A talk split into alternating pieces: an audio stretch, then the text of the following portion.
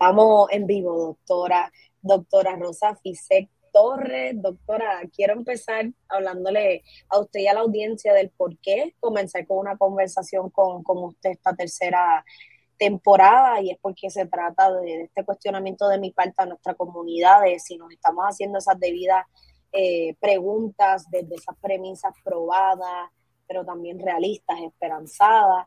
Eh, y pues se acerca, estamos en el quinto aniversario de, María y creí extremadamente pertinente el enfocar eh, esa línea de, la, esta tercera temporada con ustedes, de la antropología y desde pues, este suceso que, nos ha marcado de, de, tantas, tantas formas, desde lo difícil y la pérdida hasta lo hermoso y lo esperanzador.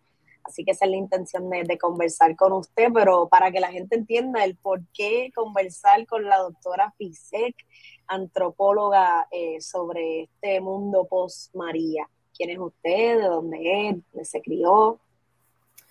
Bueno, muchas gracias, Edmi, por la invitación a tu programa este, y por la oportunidad de conversar contigo sobre un tema que, al que me he dedicado pues, ya cinco años. Em, para contestar la pregunta, yo nací en San Juan.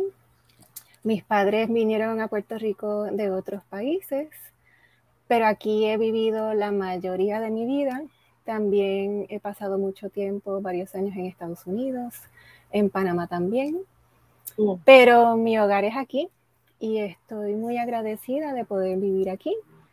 Eh, como ya mencionaste, soy antropóloga, eh, soy profesora en la Universidad de Puerto Rico en Calley y ya en, los últimos cinco años pues he estado trabajando un proyecto sobre el huracán María y, y las posibilidades que eso representa.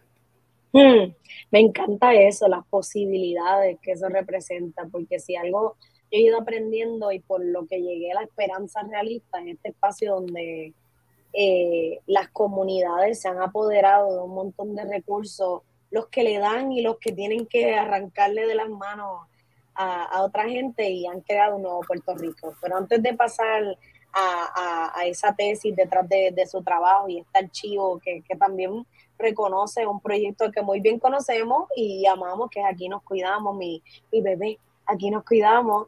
Eh, antes de eso, ¿por qué eligió la antropología como trinchera? Eh, yo en la UPI, eh, yo estoy en Río Piedra, y tomé una clase de antropología con la profesora Lidia Marte, y cuando esta profesora de, de, de, boomer, o sea, hablando del reggaetón y la relevancia cultural del reggaetón y por qué el, el reggaetón es como un archivo histórico de cómo hablamos la gente, eh, y que es una fotografía de lo que somos como sociedad y una cápsula de, tiempo, ahí yo me enamoré de la posibilidad de la antropología. Así que pues, le digo que soy fan de, su disciplina y le considero una trinchera de lucha sumamente necesaria, urgente, pero no muchas veces se les reconoce como tal. Quizás les escuchamos a ustedes antropólogas como la doctora Bárbara Badía eh, research, pero no necesariamente decimos en la antropología hay algo que puede alentar nuestra lucha en sí. ¿Por qué usted escogió esa trinchera? Pues yo, yo quise estudiar la arqueología y mm. cuando lo pienso ahora no estoy segura por qué. Pero en parte sí sé por qué, porque siempre me ha interesado la historia y pues ahora tengo vocabulario y herramientas mm. para poder explicar ese porqué, pero en un momento pues Rosa tenía 18 años y que quería estudiar algo y le llamaba la atención la arqueología. Entonces yo me fui a Estados Unidos a estudiar y comencé a tomar clases de arqueología y, y vi que no era para mí.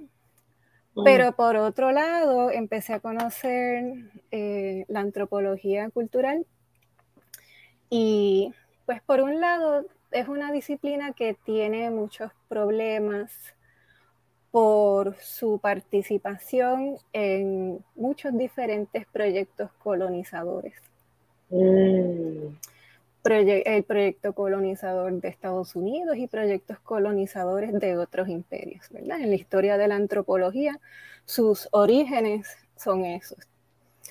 Pero a la misma vez, para mí lo más valioso de la antropología como una manera de pensar y como una metodología, una manera de conocer el mundo, lo que rescato es que me da herramientas para poder apreciar la diversidad del mundo.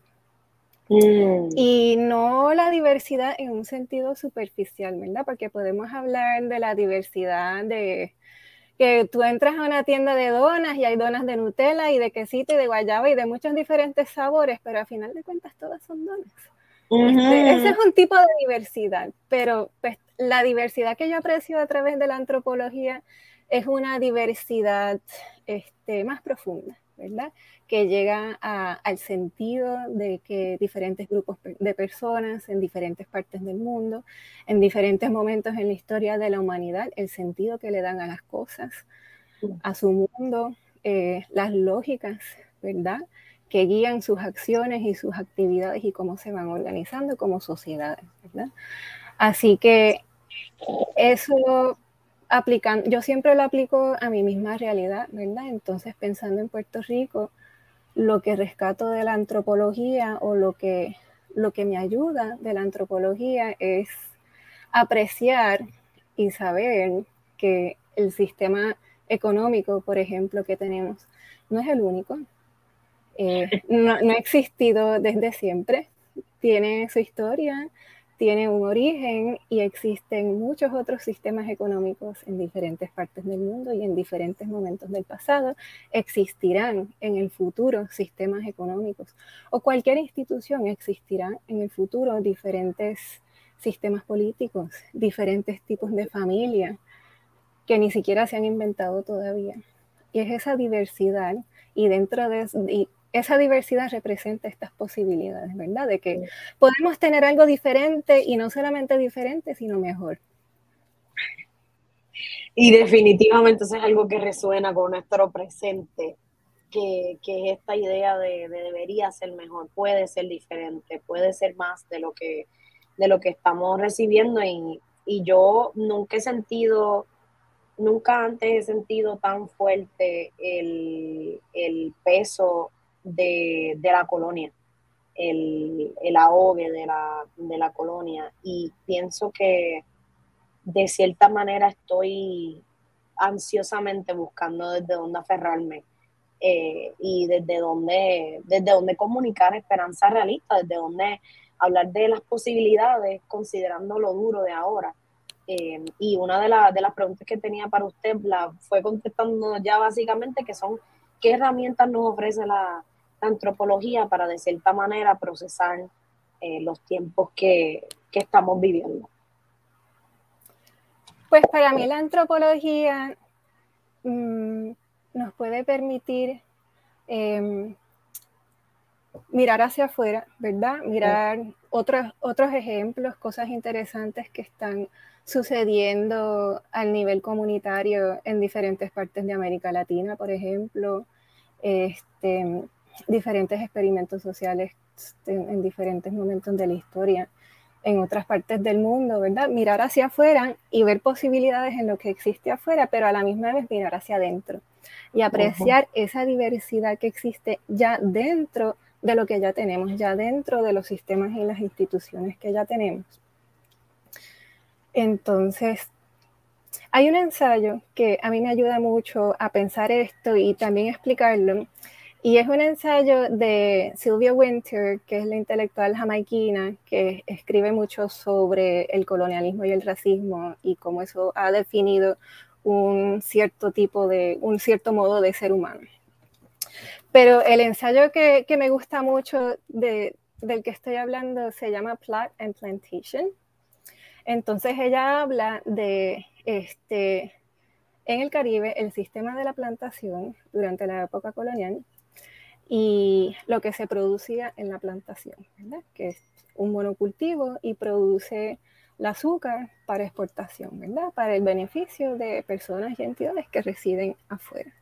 Pero a la misma vez, las personas que trabajaban en, la plantación las personas esclavizadas también tenían acceso a terrenos que ellos manejaban y ahí podían cultivar cosas para vender en el mercado, ¿verdad? Y así adquirir un poco de poder económico, pero también cultivaban cosas para el propio consumo.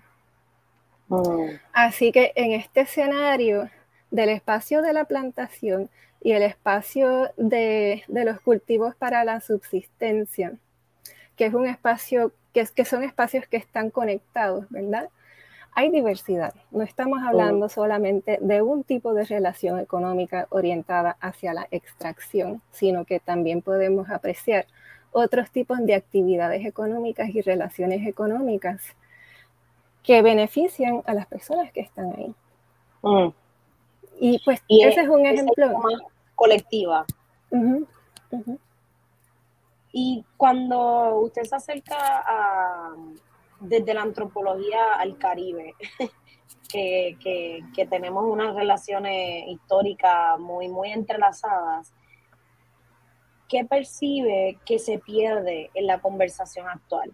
Eh, porque le cuento un poco desde dónde me acerco eh, con esta pregunta y es que veo, tengo un colega, por ejemplo, Boris, que es un periodista cubano en Estados Unidos, eh, un periodista negro cubano en Estados Unidos y veo cómo él procesa eh, el vivir en Estados Unidos y la realidad de su país y cómo el haber salido le hace y al haber salido y ser periodista le hace procesar eh, la realidad cubana de una forma mucho más compleja de afuera. Y de repente cuando le conocí primero que me dio todo este contexto de su historia lo primero que pensé, wow, qué resiliente, una persona absolutamente resiliente. Era, tenía toda una carrera en Cuba y luego se tiene que ir y tiene que volver a construirse de cero y lo hace de forma estelar y, básicamente crea otra carrera. Y es, em, pero eso me dejó ver una realidad de unos hermanos que están justo aquí al lado que uno pierde de perspectiva. Lo mismo puedo decir de, de cómo, por ejemplo, las relaciones raciales son diferentes en República Dominicana cómo se percibe la negritud, cómo, y esos son mis acercamientos al Caribe, es este, este despertar lento eh, que ha venido de mis ganas de entender mejor nuestro contexto, de entender mejor qué recursos tenemos desde Puerto Rico para entender cómo llegamos aquí. Y una de las preguntas que tuve el otro día era como estaba leyendo de nuestro estatus político un, un artículo y decía, eh, era en, la enciclopedia británica en línea, que era como, ok, ¿por qué el estatus de Puerto Rico es tan complicado? Y hablaba un poquitito de cuando, de cuando básicamente las colonias se liberaron y cómo en Puerto Rico algunos grupos esperaban esa misma liberación y de repente me hizo cuestionarme cómo no sé, cómo, cómo era el sentir local cuando estaba esta idea de liberación o, coloniaje, pues, el, existir bajo la sombra de un imperio versus eh, la soberanía o independencia que, parece es compleja y, y puede ser sangrienta y puede ser bien sacrificado. Entonces, pues desde ese espacio es que le hago esta consulta de, del Caribe. Muchas veces Puerto Rico por el mismo eh, coloniaje nos queremos ver más allá de lo que realmente somos cuando el, Caribe está lleno de riqueza cultural, política, económica y, me, me sorprende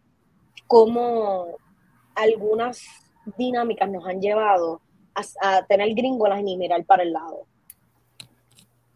y, me, pregunto cómo ustedes de la antropología se va acercando a estas, estas realidades boricuas desde lo que se conoce del Caribe. Pues yo he aprendido mucho de un antropólogo que se llama Michel Rose Trujillo, que es eh, de Haití. Entonces, em, pero como todo, es una elección, porque aún siendo antropóloga, o sea, de la disciplina que sea, puedo estar en Puerto Rico, puedo hacer investigaciones en Puerto Rico, pero pues cuáles son las decisiones que puedo tomar, puedo decidir cuál es la orientación que voy a tomar, ¿verdad? ¿Voy a situar a Puerto Rico dentro de este espacio del Caribe o lo voy a situar únicamente mirando hacia Estados Unidos? Entonces, es algo que uno como investigador, pues, tiene que ver qué es lo que va a hacer, para contestar esas preguntas que tiene y cuál es la mejor forma de contestar esas preguntas, pero también hay dinámicas de poder que no podemos controlar, ¿verdad? Mm. Hay temas que son eh, que tal vez estén más de moda que otros o que llamen más la atención que otros temas y que sea más fácil conseguir fondos para hacer investigación o para hacer proyectos sobre ciertos temas más que otros, ¿verdad? Así que mm. hay muchas cosas que también influyen en esa mirada. Por otro lado, está también la misma historia de la disciplina, que este, también tiene sus puntos ciegos, ¿verdad? Sus puntos. Entonces, para volver a Michel Roth Trujillo, este, él escribe, eh, escrito muchas cosas. Em, uno de sus libros es sobre la revolución haitiana y habla de cómo él analizó las publicaciones de ese tiempo en Francia y todo lo que escribían en periódicos, lo que debatían, que se, podía que, que se puede conocer a través de esos récords. Y pues escribe de cómo para esas personas en Europa lo que estaba sucediendo en Haití era totalmente impensable, porque no cabía dentro de sus cabezas o dentro de su limitado mundo que personas esclavizadas podían ejercer poder de esa manera y que se podían autogobernar. El... Es que me, me acabo de transportar porque me acuerdo de las primeras veces que yo comencé a, a entender mi, mi privilegio. O sea, yo, yo he estado entrando en esta, en esta onda de reflexividad. Y recientemente pues eh, eh, pude practicar un poco lo que entiendo por reflexividad en una columna, en mi columna mensual en todas, y básicamente lo marqué dentro de caso de, de Alexa, de, Alexa Negrón, que pues es esta, esta mujer trans que, que vivió lo peor de nuestra sociedad y, y, y murió a manos de lo peor de nuestra, de nuestra sociedad y cómo, cómo, cómo se le hace justicia. Esa fue mi pregunta, ¿cómo se le hace justicia? Y encontré que dentro de la reflexividad, que es ser y pensar, no solamente pensar profundamente a beneficio de la audiencia, no solamente pensar profundamente sobre un tema, sino ser y pensar, eh, me di cuenta que ese ha sido mi acercamiento hacia la experiencia negra y cuando yo me di cuenta de, por ejemplo, el privilegio que tengo al ser eh, una persona negra, mujer negra, pero una tonalidad más clara, y cómo el colorismo me, beneficia, me abrió a esta realidad de que nunca, el mismo racismo ha llevado a que nunca reconozcamos el poderío de, estos sucesos eh, eh, políticos y, y, y alzas, como ha habido en Puerto Rico, revueltas muchas revueltas de, personas esclavizadas y, es muy difícil encontrar más informaciones cuando si uno lo pensara, a qué niño, niña, niña no le emocionaría eh, escuchar una anécdota histórica de una revolución de personas en, una situación de extrema opresión. Y, eso es como que la parte de las gringolas que tenemos y me lleva a, a reafirmar que precisamente volviendo a, como comenzamos, a María, como el, ponerle este filtro, el entender qué pasó eh, y cómo, cómo éramos antes y cómo somos después, pero también me siento que donde estamos es en el durante, todavía me siento que estamos en ese procesal de, de, de cinco años después, pero todavía nos sentimos, por lo menos yo, eh, llueve y yo me siento de vuelta que el 20 de, septiembre o 21 de, 21 de septiembre, donde todo oscuro, incertidumbre, temor, es como uno estar al límite de la debacle. Y usted ha sido líder en, desde su campo en procesar qué pasó y, y, cómo nos transformó. Entonces me, me resultó sumamente curioso eh, su, su, paper, eh, donde usted argumenta que precisamente fue el la respuesta a estas necesidades, la respuesta a la falta de agua, de energía, de comida, la que la necesidad de esa respuesta de parte de las comunidades, la que evidenció esa racialización dentro de lo, del coloniaje de, los puertorriqueños. Y, y antes de, de, hacerle la pregunta directa, pues también me, me pongo a reflexionar sobre la diáspora, eh, sobre la diáspora y cómo a veces yo misma desde los espacios de colaboración veo cómo uno procesa la puertorriqueñidad de maneras distintas y veo la, la, diferencia entre haber vivido María y haber visto lo que pasó por María. Es un dolor, eh, yo, yo, yo, ¿verdad? yo pienso que es un, dolor igual de profundo, igual de, de, sacrificado, pero distinto en la capacidad de superarlo. Así es que yo me siento. Yo me siento en este espacio donde sé lo que pasó, sé lo bueno que pasó, sé las posibilidades, como usted dice, de lo que pasó, pero me temo que no ha habido esa reflexión colectiva. Entonces, en este paper, que me sorprende que usted, o sea, este análisis usted lo lleva a cabo un año, básicamente un año, justo un año después de que pasa María, en el 2018 se publica su paper para el aniversario ese de primer año y ya usted estaba filmando, argumentando que sí, esto fue una prueba de la racialización de los puertorriqueños dentro de ciudad de coloniaje. ¿Qué le llevó a ese argumento y dónde está eso, en dónde están esos hallazgos a, a, cuatro años de, de ese paper? Sí, gracias por la pregunta. Este,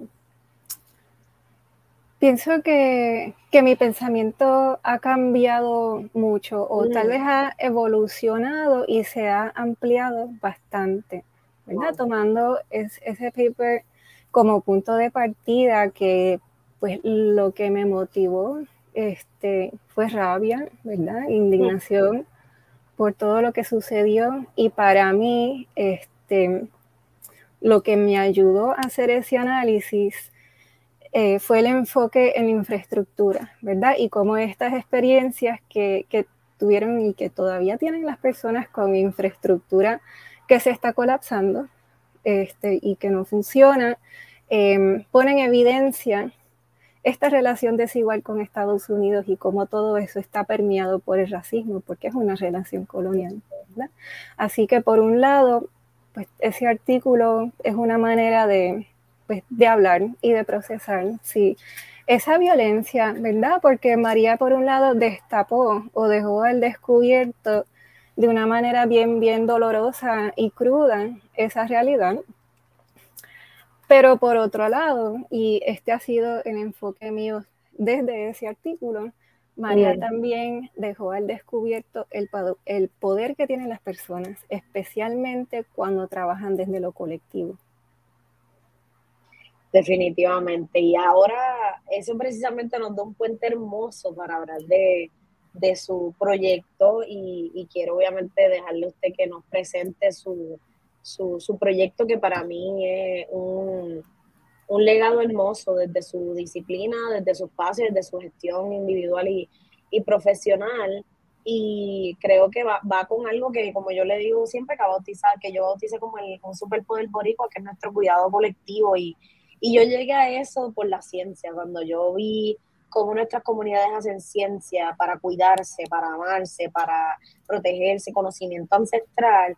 Yo dije, espérate, que aquí falta algo en la, en la conversación más amplia, aquí falta el baluarte principal, porque somos gente solidaria naturalmente.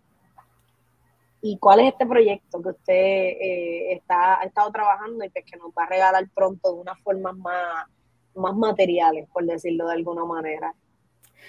Pues el proyecto comenzó em, con la idea de recoger testimonios y evidencias de lo que sucedió después del huracán María desde la perspectiva de las comunidades. Así que comencé visitando una comunidad en Calle, Jajome Bajo, y hablé con una de las líderes ahí y a través del diálogo yo le compartí la idea que tenía de, de, grabar estas historias y grabar testimonios orales con el propósito de preservarlo como parte de la historia de Puerto Rico. Entonces diseñamos la metodología de ir de casa en casa, hablando con cada residente eh, y conociéndolos, este, explicándoles el proyecto y casi todas las personas participaron y a la misma vez la líder Artemia Díaz pues también hacía las visitas y hacía el trabajo de ella como líder cuidando de las personas de su comunidad. Así que para mí eso fue una gran experiencia de aprendizaje porque me di cuenta de que un proyecto así se podía insertar dentro de los procesos de una comunidad y tener beneficios más allá de escribir un artículo que aparece en una revista académica que va a tener a final de cuentas una audiencia bien, bien limitada.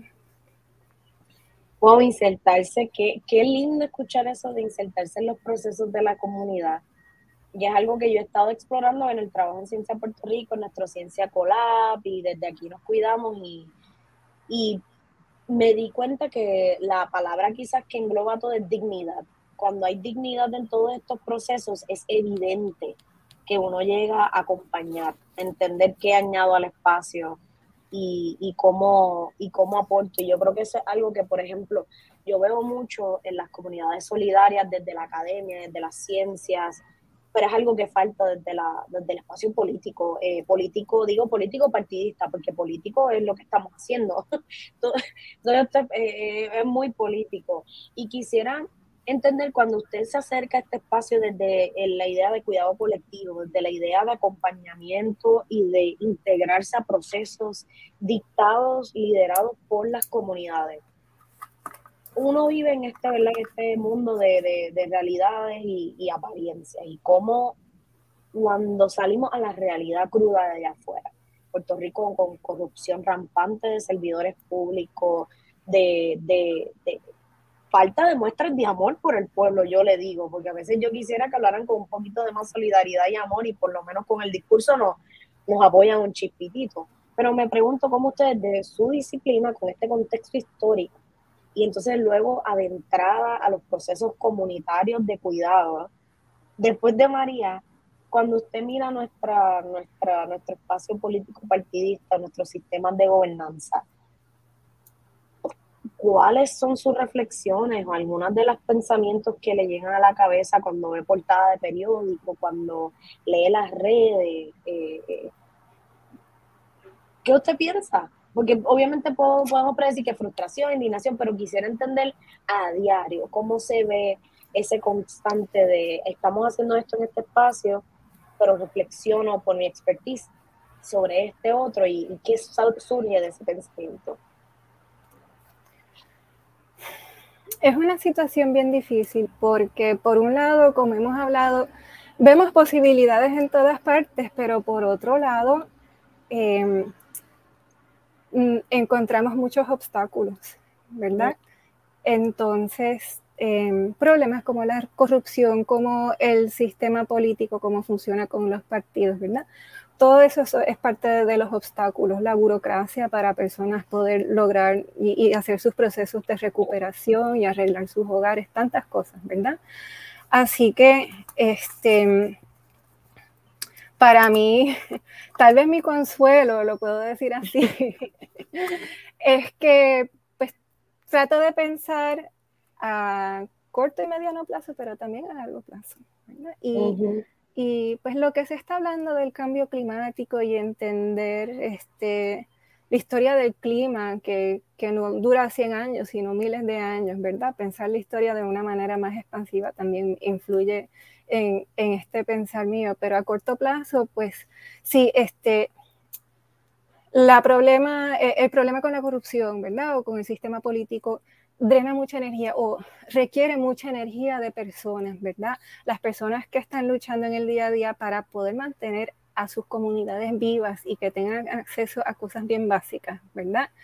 Este, las personas que trabajan día y noche, siete días a la semana para tratar de crear políticas públicas más inclusivas, más justas, ¿verdad? Todo esto requiere una cantidad enorme de energía y de trabajo y es esencial y importante porque literalmente puede salvar vidas. Tú haces unas mejoras al sistema de salud o al salario mínimo, eso va a salvar vidas. Y es necesario, pero a la misma vez pensando a largo plazo, ¿cuáles son los cambios que necesitamos? Mm. Vamos a trabajar para hacerle ajustes pequeños a estos sistemas o vamos a trabajar para construir cosas totalmente nuevas que así nos sirvan. Así que veo de las dos cosas funcionando a la misma vez y tal vez así es como tiene que ser. Ahora que lo dice, puedo conectarla a una que otra cosa con la que either he, entrado en contacto por primera vez, como ahora que estoy evaluando eh, y investigando un poco como los sistemas Montessori, eh, las escuelas públicas Montessori, con cuán buena respuesta puede ser para el rezago de los estudiantes y, y todas estas realidades. Y son cosas que ya, que ya eh, eh, estamos haciendo, pero estoy de acuerdo con usted que se siente como, sí se están llevando hasta los clavos de la cruz, como dicen, en términos de esquemas de corrupción que son terribles, pero a la misma vez hay comunidades organizándose y creando modelos replicables, exitosos y replicables, eh, que atienden todos estos problemas. Así que sí, me siento en sintonía con lo que usted dice de, que uno existe en esos dos espacios eh, y, que de cierta manera esperamos que conectándonos más al espacio esperanzador, pues tengamos mayores herramientas para pasar el, diario.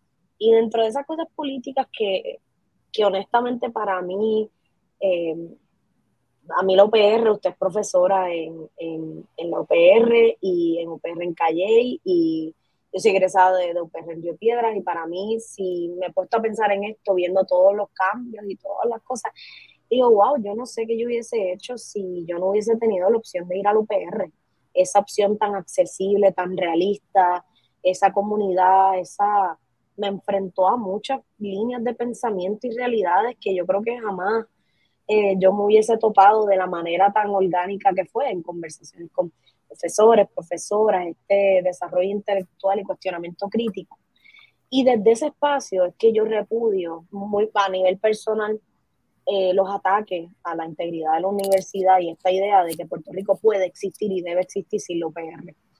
Eh, entonces yo trato de, de, seguir mi imparcialidad como periodista, pero en, en, ese tema realmente para mí es evidente porque fue lo que me llevó a este espacio, a hacer mi plataforma independiente, a, ser periodista independiente, a, no dejar que el capitalismo dominara los temas que toco, a encontrar la manera de ser creativa, innovadora, para, aportar de forma eh, tangible.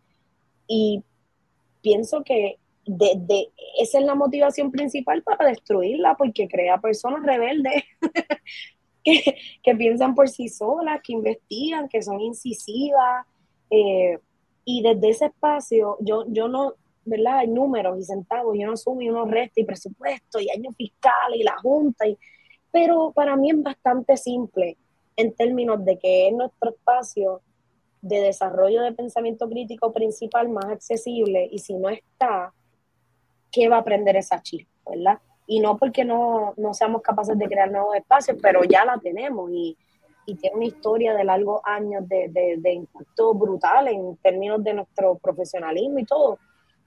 Eh, pero eso soy yo como exalumna, como usted como profesora, eh, como, como parte interna que, que, está entre la administración y el estudiantado, cómo usted procesa estos tiempos que estamos viviendo y estos cambios eh, y ajustes que se están proponiendo, implementando y proponiendo para el UPR. Y pensando a futuro. Pues a mí se me parte el corazón mm. porque los estudiantes merecen mucho más, merecen mucho más. Y también todas las personas que trabajan en la universidad, todas merecen mucho más porque también merecen poder trabajar en un lugar que, les dé esa dignidad, ¿verdad? De poder vivir sin precariedad económica. Y lo mismo se puede decir de los estudiantes, ¿verdad? Este, así que para mí es una pregunta súper interesante, ¿verdad? ¿Cuál, ¿Cuál es el futuro de la universidad? y, y, es una pregunta que, que, yo la tengo anotada por ahí en mis papeles y es algo que quiero preguntar tal vez un poco más sistemáticamente porque me encantaría tener esta conversación con muchas más personas y con estudiantes también, ¿verdad? Por ejemplo, tú hablas de que lo valoras porque es un espacio de pensamiento crítico, ¿verdad? Este, y un espacio de comunidad también. Así que me, me, gusta este tipo de conversación porque permite identificar em, tal vez lo que sí queremos conservar de, mm. la universidad, mm. porque hay, hay cambios, ¿verdad? Este, y hay mucha, sí, hay mucha incertidumbre, ¿verdad? Pero dentro de esa incertidumbre, eh, hay que pensar de manera bien crítica sobre lo que se quiere conservar de ese espacio y si el espacio fuera a cambiar, ¿verdad? Pero la esencia sigue la misma de ser un espacio de aprendizaje, de investigación, de la producción de conocimiento junto con los estudiantes y a través de investigaciones con comunidades, ¿verdad? ¿Cómo podría ser? Y, y tomarlo como una oportunidad. Definitivamente. Y me encanta que cada vez que me da una respuesta puedo volver a su disciplina. Eh, como que me acuerda de esos procesos que ya nos ha contado que al, que se enfrenta desde la, desde la antropología y habla de esta idea de conversar, de conversar sobre estos temas y entender desde dónde partimos, hacia dónde nos movemos, cuáles son nuestros deseos. Y me acuerda una urgencia que yo he sentido desde hace ya un tiempo de conversar, de entender, de por lo menos si yo logro entablar una conversación productiva con alguien, pues ya eso es una, un avance en, en, en, nuestros procesos hacia un futuro digno para, para todos. Y he visto también, percibido mucha incapacidad de conversar, mucha incapacidad de, de, de, abrirse a la vulnerabilidad y a veces la incomodidad que implica sentarse a conversar sobre temas difíciles. Desde la, ¿qué, desde la antropología, ¿qué, ¿cuáles son esas herramientas que tenemos eh, para entender qué tenemos accesible para comenzar esos cambios? Y me refiero a la persona que, por ejemplo, nos está escuchando conversar y quiera fomentar en su hogar que cuando se sienten a la mesa o cuando se dan el cafecito de la tarde, pues a nosotros nos encanta el cuchicheo del día porque entretiene, pero cuando se acaba, ¿verdad? El cuchicheo posible, cómo podemos entrar en conversaciones más profundas sobre todo lo que estamos pasando, cómo, eh, porque creo que estamos pasando mucho y a veces pienso en ese núcleo familiar de esa madre, siempre mi mente va a esta madre soltera, luchadora, trabajadora, que tiene el deseo de crear balance en la dinámica de, de, la niñez y quiere abrir el espacio a conversar sobre temas difíciles y quiere porque no puede ir a gobernar por, el gobernador, pero sí puede darle herramientas a su cría para que se mande mejor en esta realidad. Igual desde el espacio intergeneracional, yo lo veo mucho. A mí me, mi papá me enseñó este, duramente a escuchar a los mayores eh, y me decía siempre, a ti te gusta hablar, pero escucha, escucha. Y ahora a veces yo me siento con una persona mayor a hablar y me siento que me dieron la guía de la vida porque te dan estos nuggets de informaciones, de sabiduría, que yo cojo y clic y hago como que el check en mi archivo y me ayudan a pasar situaciones desde em, corazones rotos, diferencias, malos ratos, retos fallidos, intentos fallidos. Y me pregunto desde su espacio, cuando hablamos de conversar como una posible herramienta para, para individuos en Puerto Rico ahora mismo, ¿qué significa eso y cómo quizás se ve una conversación productiva en, vías a, a poderla ayudarnos a reflexionar mejor. Pues mientras estabas hablando del ejemplo de la mujer que tú te imaginas, ¿verdad? Eh, lo que vino a mi mente fue que ella no lo puede hacer sola. Mm. Entonces, tú puedes, como persona individual, comprar un montón de libros o, o, buscarlos en la biblioteca y leer y estudiar. Y es muy importante. ¿Verdad? Y por otro lado, tú puedes tratar de crear comunidad para apoyarte a ti, en tu vida y a tu familia, pero pienso que tienen que haber de las dos cosas, ¿verdad? Este, y si ese diálogo crítico con este que busca que busca explorar alternativas y de verdad analizar la situación, ¿verdad? Se hace este con el propósito no solo de beneficiar a personas individuales, sino con el propósito de beneficiar a, colectivos, ¿verdad? Y puede ser una comunidad, puede ser un grupo que comparte un interés, puede ser una asociación de vecinos, ¿verdad? E, estas colectividades pueden tomar muchas formas, ¿verdad? Pero si, este, por eso los diálogos, pienso que parece que que se pueden dar en muchos espacios, ¿verdad? Que no están limitados a un solo espacio, se pueden dar eh, en una cocina, ¿verdad? Mientras personas cocinan, ¿verdad? Eh, se puede dar en un salón o en una reunión, ¿verdad? Hay muchos lugares que se pueden dar. En Zoom. En Zoom también, por los medios de comunicación. Mm. Así que, pues siento que no es una respuesta muy satisfactoria, pero tratar de hacer ese puente entre el deseo y todos queremos mejorar nuestras condiciones, ¿verdad? Bueno, habrá, habrán personas que no les falta nada, pero creo que muchas de nosotras queremos mejorar nuestras condiciones y mejorar las condiciones de vida de las generaciones que vienen, ¿verdad? Y, y para mí el reto, pues tal vez es hacer ese puente entre ese deseo de mejorar lo suyo para los suyos, a también buscar maneras de construir cosas un poco más allá. Sí, usted pensará que la, respuesta no es, no es quizás, o sea, aprecio la honestidad de su respuesta porque la encuentro sumamente realista.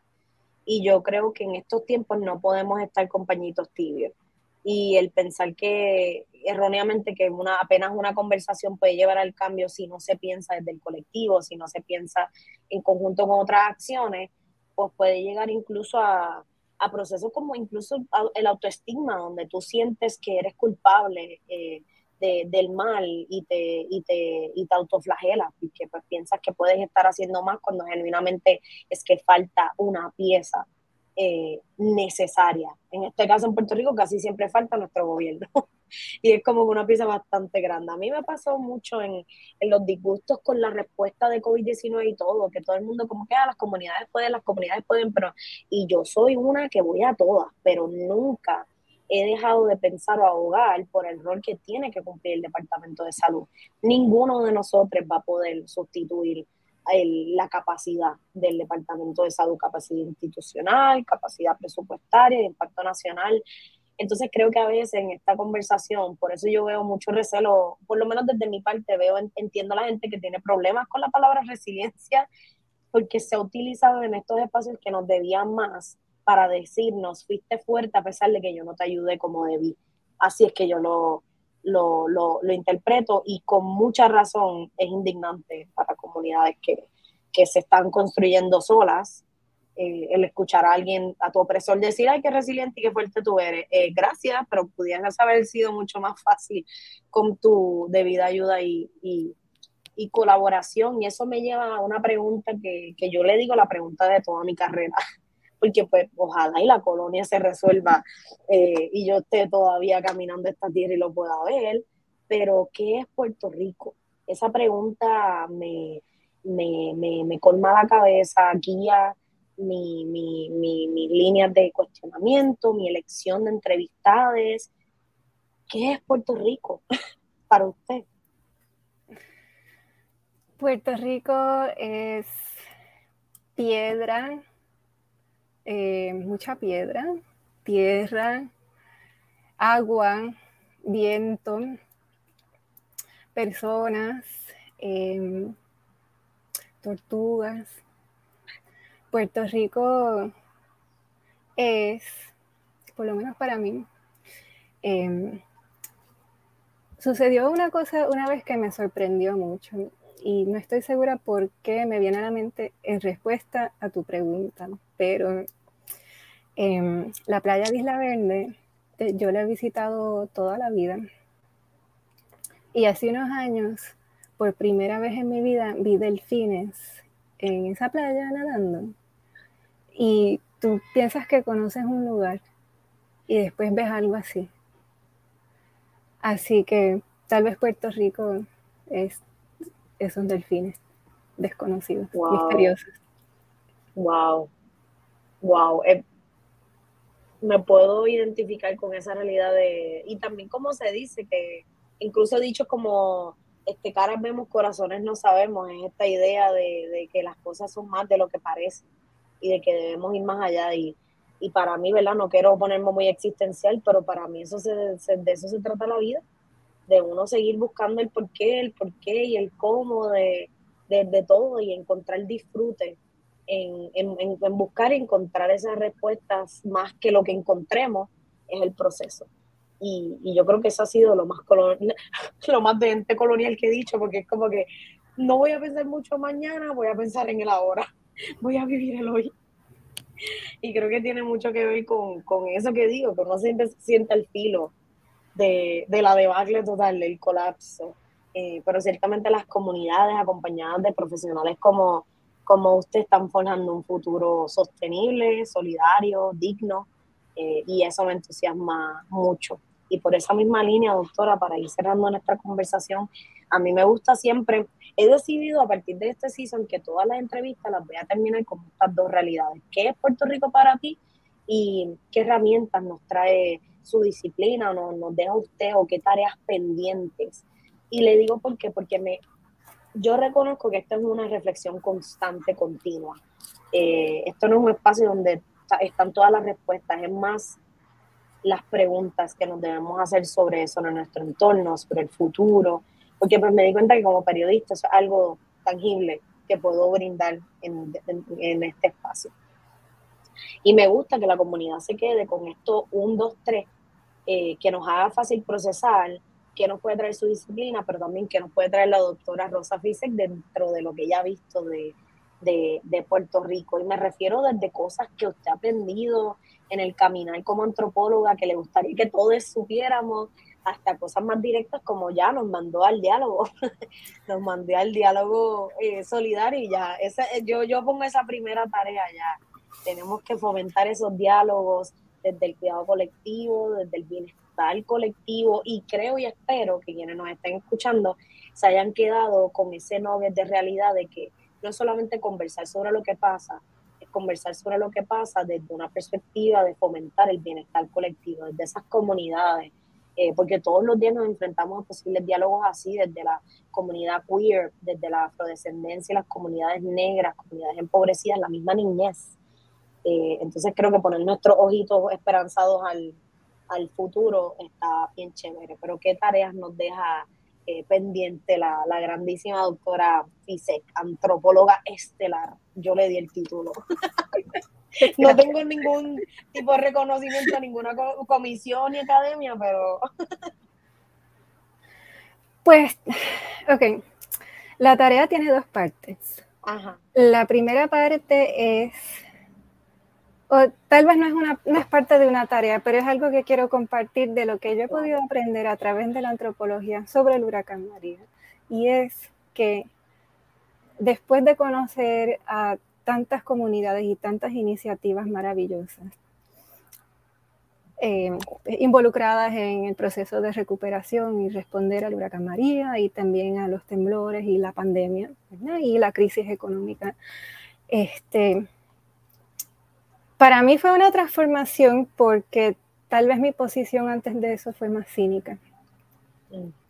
Y, a través de este proceso de dialogar y conocer, este, tengo más esperanza, pero la esperanza puede significar muchas cosas, por eso me gusta mucho la esperanza realista tuya, ¿verdad?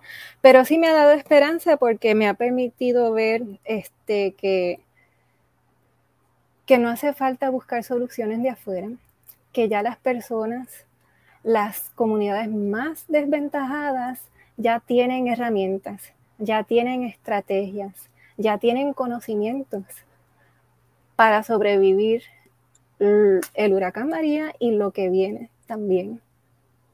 Si los cultivamos, si los cuidamos, si los ayudamos a crecer. Qué cosa más linda. Qué realidad más bonita, es cierto, es esa idea de, reconocer en dignidad el trabajo forjado por tantas comunidades de, de formas tan hermosas. Y, yo he reflexionado esto desde los espacios de poder que, que he habitado y donde he estado, donde mi llamado cuando se abre el espacio y hay oportunidad de hacerlo de forma productiva, es eso, es cuestionarte qué estás haciendo con esto que puedes llevar, a un espacio de necesidad eh, que lo puede, gracias a las, a las herramientas que tenemos, puede llegar por Zoom, puede llegar por email, puede llegar por WhatsApp, puede llegar en persona con una, con una visita, pero hay, una, hay muchas posibilidades y le agradezco mucho que nos haya, nos haya empujado a hacer esta profunda reflexión sobre sí, hay un Puerto Rico antes y después de María, pero el durante está colmado de, respuestas hermosas y solidarias que hay que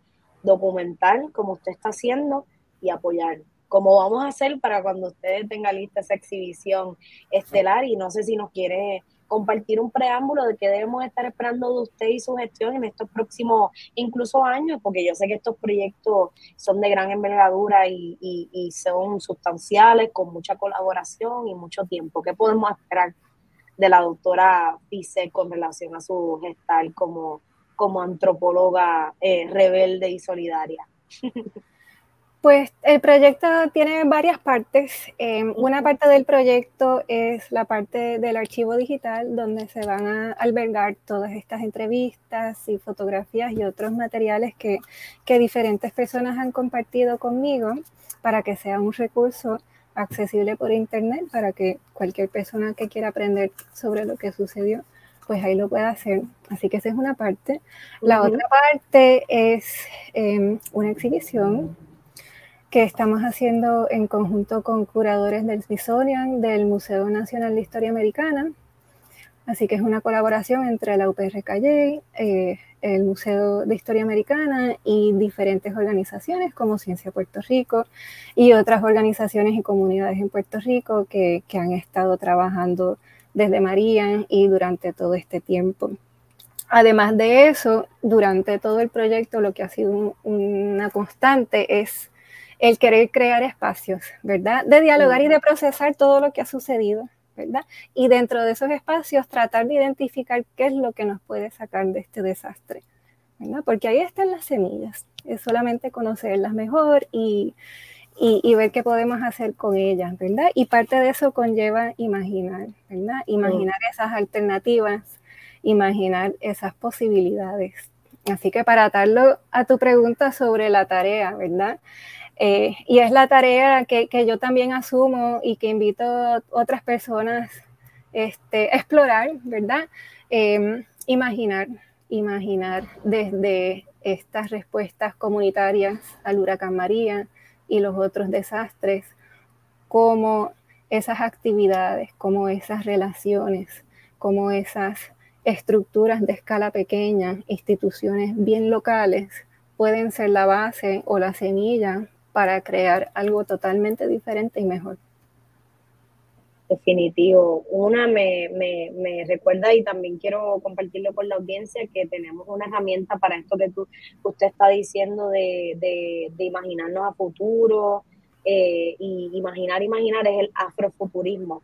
Es este espacio desde donde se están pensando eh, el mundo fantásticos y posibles de, de las personas negras afrodescendientes, de, más allá desde la historia esclavista y, la opresión, y lo digo no tan solo para las personas negras que, que, sintonicen, sino también para, para, colegas y personas interesadas en el movimiento antirracista, en, en la reafirmación de nuestra afrodescendencia y en el crecimiento de, de ella. Y también, doctora, me comprometo a que la guía de este episodio, que va a estar disponible en mi website, va con los papers que y la, el ensayo del libro que hizo eh, alusión y reseña durante nuestra conversación, pero también los updates de estos proyectos, ya sea el archivo eh, digitalizado, el acceso a la información y cuando tenga la exhibición ahí estaremos visitando, tomar alguna que otra foto, si usted me lo permite, y la subo a la guía para que la gente también le pueda dar seguimiento a, su gestión, que yo sé que no va a ser la última vez que, que hablemos, pero presumo, conociendo a Puerto Rico, que cuando próximo hablemos va a haber otras connotaciones y otras y otras realidades a las que a las que prestarle diálogo y reflexión. Pues muchas gracias por eso, Denny. Gracias a usted, doctora, por su valioso tiempo y gestión y, y esperamos escuchar más, más de usted. Gracias por las tareas pendientes. Haremos buena nota de ella. Que esté bien. Gracias.